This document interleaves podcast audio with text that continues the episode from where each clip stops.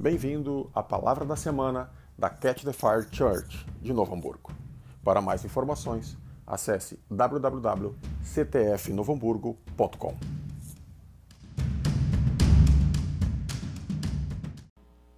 Ministrar com você e compartilhar com você da palavra do Senhor em cima de um texto lá de Lucas, capítulo 1, que fala de uma mãe. E quero igualmente homenagear as mulheres e as mães e extrair deste texto um ensino para as nossas vidas que eu acredito ser de extrema relevância neste período, neste tempo, que é a história de Maria, a mãe de Jesus. O verso 28, vocês conhecem a história, o anjo Gabriel aparece a Maria, e era uma menina, uma jovem, uma adolescente, que estava noiva já prometida a José e virgem que estava para casar. E o anjo aparece para ela no verso 28 e diz assim: Entrando o anjo aonde ela estava, disse: Salve agraciada, o Senhor é contigo, bendita és tu entre as mulheres. Porém ela se perturbou muito com essas palavras e considerava que saudação seria essa. E disse-lhe então o anjo: Maria, não temas, achaste graça diante de Deus, conceberás e darás luz a um filho e lhe porás o nome de Jesus. Este será grande, ele será chamado Filho do Altíssimo. O Senhor Deus lhe dará o trono de Davi, seu pai, e ele reinará eternamente sobre a casa de Jacó, e o seu reinado não terá fim. E respondeu-lhe o anjo: Descerá. Não, é, verso 34. E disse Maria ao anjo: Como se fará isto, visto que não tenho relação com homem algum? Verso 35. E respondeu o anjo: Descerá sobre ti o Espírito Santo e o poder do Altíssimo te cobrirá com a sua sombra. Por isso o ente santo que de ti há de nascer será chamado filho de Deus. Até Isabel, tua prima, concebeu um filho em sua velhice, sendo este o sexto mês para aquela que era considerada estéril. Verso 37, pois para Deus nada é impossível. E o 38, que para mim é a chave desse, desse texto, disse então Maria: Eu sou a serva do Senhor, cumpra-se em mim segundo a tua palavra. E o anjo ausentou-se dela. Amém. Papai, abençoa a tua palavra, Senhor, nessa noite que nós possamos ouvir a voz do Teu Espírito, Senhor, e sermos ministrados por Ti. Se conosco, Senhor, nessa noite, se conosco neste tempo de ministração, em nome de Jesus. Amém. Amém. Eu gosto demais dessa história e eu já comentei essa história, a história que antecede a essa história, que é a história do anjo, o mesmo anjo Gabriel aparecendo agora para Zacarias. Né? Imagina, esse anjo tinha uma missão de anunciar bebê, né? porque ele aparece a Zacarias, anuncia bebê, aparece a, Isa, a, Maria e anuncia bebê. Eu já avisei a Isabel: se o anjo Gabriel aparecer, corre. Não me interessa o que ele vai anunciar, depois a gente vê o que, é que acontece. Mas se o anjo aparecer, pergunta o nome, é Gabriel, corre. Depois a gente resolve esse negócio aí. Mas o anjo ele costumava anunciar bebê, né?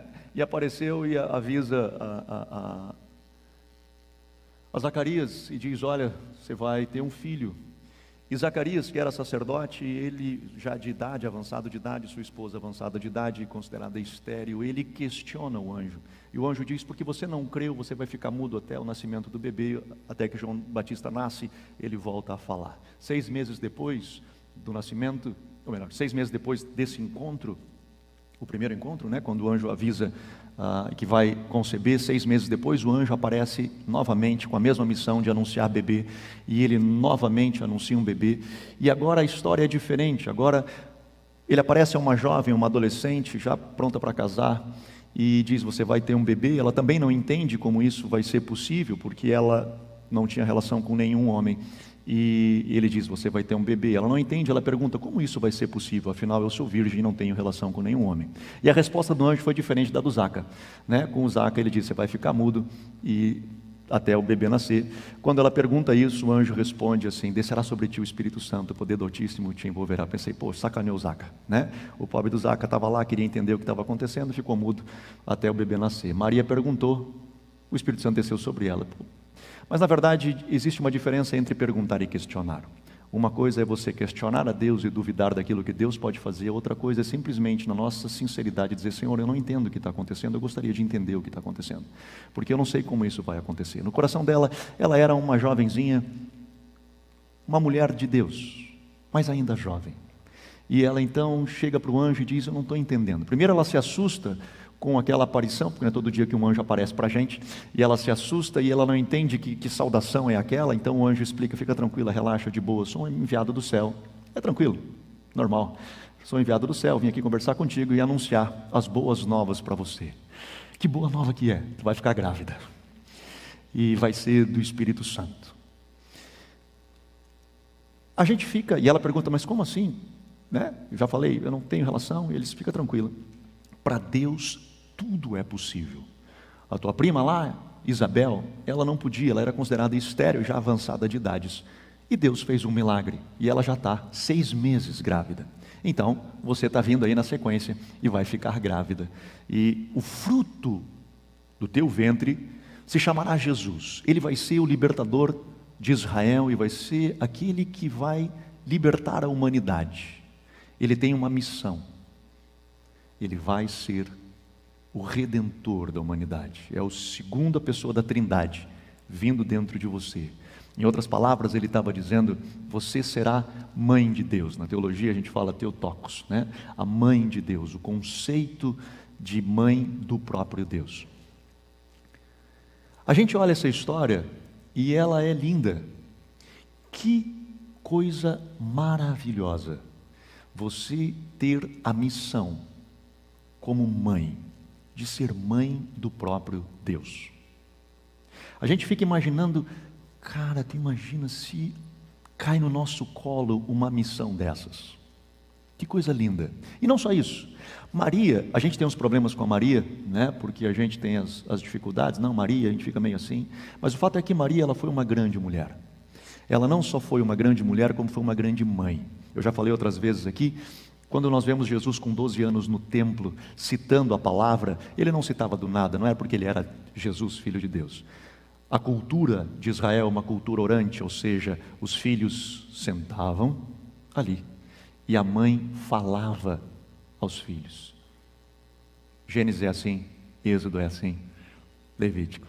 Deuteronômio, Números, e ficava recitando a palavra. E ele sabia decorar a palavra, por quê? Porque teve, teve discipulado. Teve uma mãe que sentou e discipulou. Ela preparou Jesus para a sua missão. Lindo, Jesus cresce, maduro na sua fé, em estatura, cresce, prega, três anos, morre, ressuscita, e a missão dela foi cumprida a ponto de hoje, dois mil anos depois, nós estarmos sentados aqui, porque Deus colocou nas mãos daquela mulher cuidar do Filho de Deus. Agora eu preciso dizer um negócio para você. Essa missão arruinou a vida de Maria. E o que eu quero dizer com isso? Imagina uma adolescente de 17 anos. Imagina você com 17 anos de idade. Cheio de sonhos, cheio de projetos. Pensando na sua vida, sei lá, de tanta coisa que você gostaria de fazer, de tanta coisa que você gostaria de experimentar, de viver, de viajar, de conhecer, e de repente tem uma visitação de um anjo. Apareceu para mim um anjo. E que missão que ele te deu? Linda missão. E qual é o custo? Vai me custar tudo. Vai me custar tudo. Para que eu possa cumprir essa missão, vai me custar tudo. Tudo que eu sonhei, tudo que eu planejei, tudo que eu imaginei, tchau. Ela correu o risco de perder o próprio marido, que ela estava apaixonada, ou se acredita, né? Estar apaixonada. Porque ela, quando recebe a mensagem de que ela vai ficar grávida do Espírito Santo, e eu fiquei imaginando se minha filha, às vezes ela brinca com isso, pai, estou grávida. Como assim? Do Espírito Santo, digo. Se a Bel chega em casa e fala um negócio desse, pai, estou grávida. Eu digo, é? Do Espírito Santo. Eu digo, vamos pegar esse Espírito Santo. Arrelho. Como é que ela explica um negócio desse? E o Zé era gente boa. O Zé era gente boa. Porque ela chega para ele e diz assim, ô Zé, eu estou grávida. Mas é do Espírito Santo. O Zé poderia ter feito um escarcel, mas o Zé era gente, o Zé era gente boa. Ele diz, sabe o quê? Eu conheço essa menina. Talvez ela está meio fora da casinha, mas eu não vou difamar ela. Então é melhor eu sair fora. Eu vou sair fora e fica como que eu fiz caca, eu abusei dela, deixei ela grávida e vou embora. Deixa cair sobre mim essa responsabilidade. Ele estava indo embora. Mas eu não vou abraçar isso aí porque essa criança não é minha, velho. Eu não fiz esse negócio, eu tenho certeza que eu não fiz esse negócio. E ele sai. E no meio do caminho, o Senhor tem que encontrá-lo e dizer: Cara, deixa eu te explicar um negócio. Eu estou nesse negócio aí. Essa coisa é minha mesmo. Sou eu, sou Deus que estou fazendo esse negócio. E ele volta e diz: Bora lá, vamos construir esse sonho de Deus juntos. Vamos construir essa jornada juntos. O que, que eu quero. Por que, que eu estou trazendo isso para vocês? Por que, que eu estou meditando sobre este texto hoje, no dia de hoje? Primeiro, porque é dia das mães. E eu curto demais a mãe Maria. Eu gosto mesmo dessa desse estereótipo de mãe, de alguém que deu a sua vida para discipular o seu filho.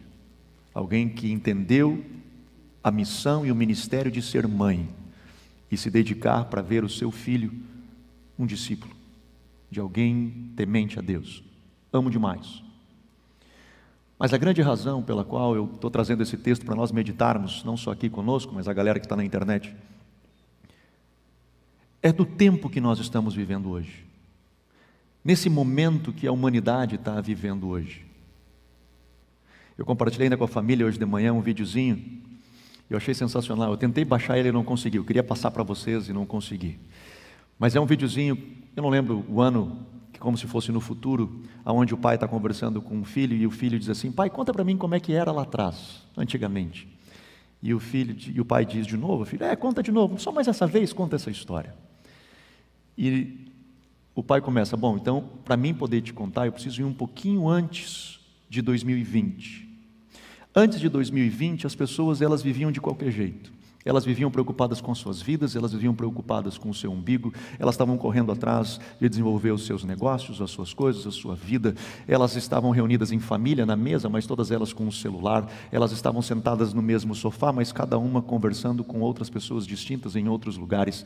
Elas estavam presas a tantas coisas que não conseguiam ver a vida. A, a, a a natureza estava sofrendo, os rios estavam poluídos, o ar estava poluído, tudo era difícil e de repente acontece 2020 um vírus. E nesse vírus para o mundo. E quando para o mundo, as pessoas que estavam distantes, de repente elas caem para dentro da mesma casa e descobrem que existe a possibilidade de ter relacionamento. As cidades começam a ficar menos poluídas porque afinal não tinha mais tanto carro as pessoas começaram a se preocupar mais com as outras e de repente o mundo, depois de uma tremenda pandemia, ele se tornou um mundo melhor. Óbvio que é uma história que nós almejamos, mas o fato é que isso que nós estamos padecendo, isso que nós estamos sofrendo, e nós temos falado de lives em lives, de cultos de transmissão em cultos de transmissão, ele trouxe à tona, ele revelou coisas que nós precisávamos deparar sejam as nossas debilidades na nossa empresa, sejam as nossas debilidades nos nossos negócios, sejam a falta de estrutura que nós tínhamos na nossa casa, sejam aqueles problemas, eu estou repetindo, mas sejam aqueles problemas que nós enfrentávamos na família e que nós tentávamos esconder ao máximo, não voltando para casa e tentando ficar no escritório o máximo que a gente podia para não ter que enfrentar as dificuldades, não ter que olhar no rosto da nossa esposa ou dos nossos filhos e nós íamos empurrando com a barriga, de repente cai todo mundo para dentro da mesma casa. E nós temos que lidar com tudo isso. E nós descobrimos que talvez o bem maior que nós realmente tínhamos é o outro. Que aquilo que nós antes valorizávamos como algo tão importante, de repente nos demos conta que a vida ela tomou uma proporção tão absurda e que o amor que eu devia de ter com o próximo, esse próximo ele está bem mais perto do que eu imaginava. Ele está dentro da minha casa, ele dorme na minha cama, ele dorme no quarto do lado, ele é alguém que está com uma certa dificuldade que eu posso me debruçar sobre ele. De repente, esse momento que nós estamos vivendo, ele nos despertou para tantas coisas. Nos despertou, por exemplo, para a realidade de que sim, coisas que nós vimos falando há tanto tempo, tantas vezes, que igreja não é domingo, que igreja não é o culto de domingo, o culto de domingo ele faz parte, você não tem ideia de quão feliz eu estou de estar aqui e ter vocês aqui comigo. Cara, é muito bom a gente estar tá olhando, ainda que seja na metade da cara de vocês, mas poder estar tá olhando para vocês, a gente poder ver gente, isso é muito bom. Tem coisas que nós não conseguimos viver em casa, que nós só conseguimos expressar nessa coletividade. Afinal, o domingo é a expressão da igreja, mas o domingo não é a igreja. Talvez nunca ficou tão evidente hoje a necessidade do que Lutero falou lá em 1517, o sacerdócio de todos os santos, aonde cada pessoa é um sacerdote, aonde cada pessoa conhece o caminho do trono, aonde cada pessoa ela entende que ela precisa ser alguém que busca o Senhor, ela precisa ser alguém que conhece a palavra do Senhor, ela precisa ser alguém que conhece o caminho do trono, ela precisa ser alguém que em meio à pandemia, em meio ao caos, ela consegue entrar para dentro de um lugar aonde é só ela e Deus, só cabe ela e Deus. E naquele lugar ela tem aquilo que a gente chama, ou que a palavra de Deus chama, a paz que excede todo o entendimento. Um distanciamento social, com nós não podemos nos ver, aquilo que antes era terceirizado para o pastor, hoje não deu mais. Aquilo que antes eu terceirizava para o meu líder, eu jogava para alguém, para ele fazer por mim, de repente eu me dei conta que eu não posso mais. Claro que nós estamos na expectativa de voltar e voltar o quanto antes, e eu, essa é a minha expectativa, e não só por isso, não só pelo culto, porque eu acho que realmente o Senhor está usando tudo isso para nós centrarmos a igreja, eu já falei isso em outras transmissões, centrarmos a igreja no que realmente é importante. A minha grande pergunta é que, a minha grande questão é que antes nós estávamos dormindo. Se falava, se falavam, mas eram palavras ditas ao léu, ao ar. E de repente hoje nós despertamos. De repente nós nos demos conta de que, cara, minha vida espiritual, que eu achava que ela era top, mano, que estava tudo legal, de repente eu vi dar uma estremecida nesse tempo. E todos nós temos direito a estremecer na fé. Os grandes homens de Deus passaram por crises de fé, isso é uma outra história. Não é disso que eu estou me referindo. O que eu estou me referindo é de que, nesse tempo de dificuldade, muitas das vezes nós tivemos que lidar com situações dentro de nós mesmos de ter a fé dentro de nós inabalável, de saber que cai mil ao teu lado, dez mil à tua direita e tu não serás atingido, de saber que, cara, eu estou aqui, estou nessa. Um dia eu disse sim a Jesus, e assim como Sadraque, Mesaque e Abdinego lançados na fornalha, de dizer: Senhor, Rei, deixa eu lhe dizer um negócio, eu não vou me prostrar, eu não vou me prostrar essa sua estátua, porque o Deus que eu creio, o Deus que eu creio, Ele é poderoso para me tirar dessa fornalha. Por isso eu não vou me prostrar nessa fornalha. Agora deixa eu lhe dizer um negócio, rei. Ainda que Ele não me tire o que Ele é poderoso para fazer, ainda que Ele não me tire, eu não vou me prostrar. Porque eu creio em algo que mudou a minha vida. O dia que eu conheci Deus, Ele mudou a minha história. Eu não vou abrir mão disso por qualquer coisa, nem mesmo em face à morte.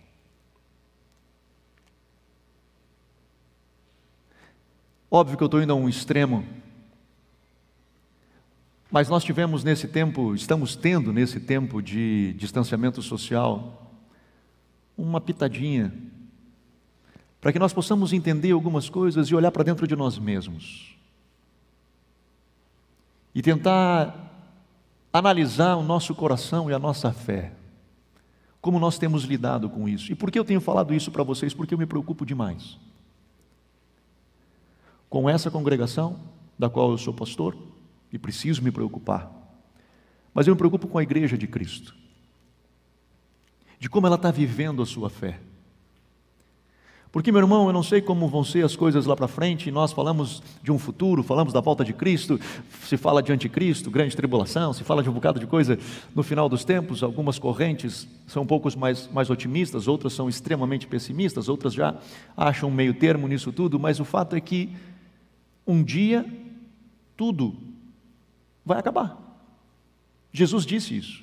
A palavra do Senhor diz que um dia tudo vai acabar. A gente não sabe quando. E não queremos aqui conjecturar nada, mas um dia vai chegar o fim. E como nós nos deparamos com tudo isso? Como nós lidamos com a nossa fé diante de tudo isso? Como nós lidamos em face à morte com a nossa fé?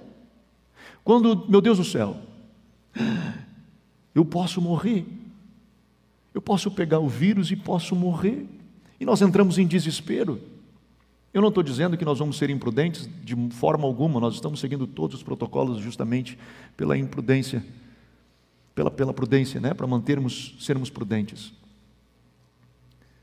Mas quando eu olho pela palavra, e eu falava isso há uns cultos atrás, o que motivava Paulo a continuar, ele dizia, cara, eu estou nessa terra por causa de vocês, mas se eu pudesse, eu estava no céu já, mano. Porque a minha vida vai começar quando eu chegar lá. Aqui eu sou peregrino em terra estranha. Aqui eu estou de passagem. Amo todo, todos vocês. Mas, cara, nem olhos viram, nem ouvidos ouviram, nem jamais penetrou em coração humano o que Deus tem preparado para aqueles que o amam. Eu acho que é melhor do que está aqui. Mas como nós lidamos com tudo isso? Como nós lidamos com essa dinâmica? Como nós lidamos com esse processo dentro do nosso coração? O que, que isso tem a ver com Maria? O que, que isso tem a ver com a história? Tem a ver que uma mulher, adolescente, que teve a sua vida, entre aspas, arruinada, os seus sonhos arruinados, ela escolheu abrir mão da sua vida para viver a vida de Deus. Ela fez uma escolha. Ela disse: Senhor, eu não entendo muita coisa. Eu não entendo nada de como essas coisas vão proceder, eu, eu não sei nem como vai ser esse futuro. Eu não consigo processar de como vai ser esse futuro. Eu não consigo processar como vai ser o dia de amanhã, mas eu quero te dizer um negócio. Deus, eis aqui a tua serva. Cumpra-se em mim a tua palavra. O que tu tiver para mim, o que tu quer para mim, eu estou aqui. Eu não entendo. Eu não sei como é que vai ser, eu não sei esse negócio de Espírito Santo aí, não sei nem quem que é, né? Esse Espírito Santo aí, mas estou aqui. A minha vida está à sua disposição. Note que ela não disse, aqui está a senhora da vida, não, aqui está a sua serva. Tu é meu Senhor. E eu me submeto a ti, a tua vontade, aquilo que tu tens para fazer na minha vida. Eu não estou brincando de servir a Deus. Eu não estou passeando. Não, ela era séria nesse negócio.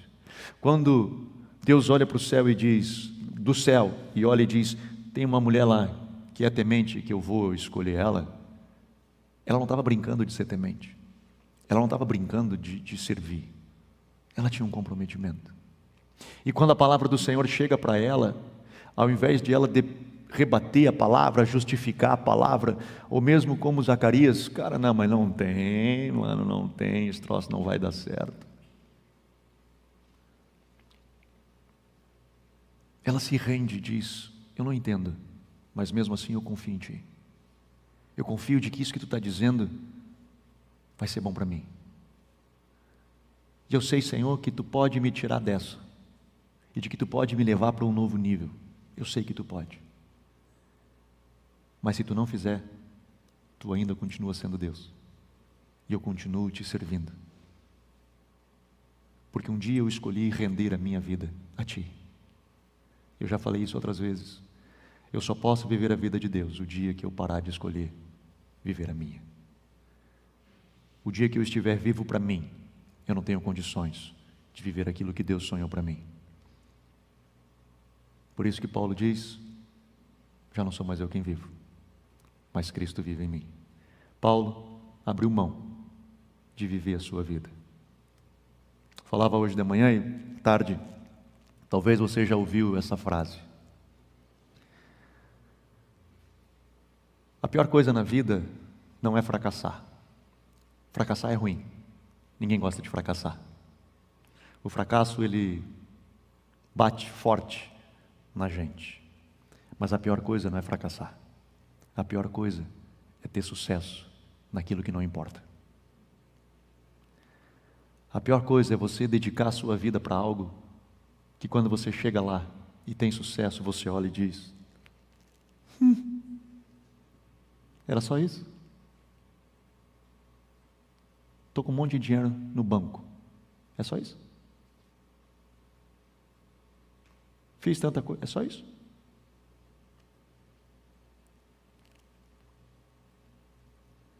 Nesse tempo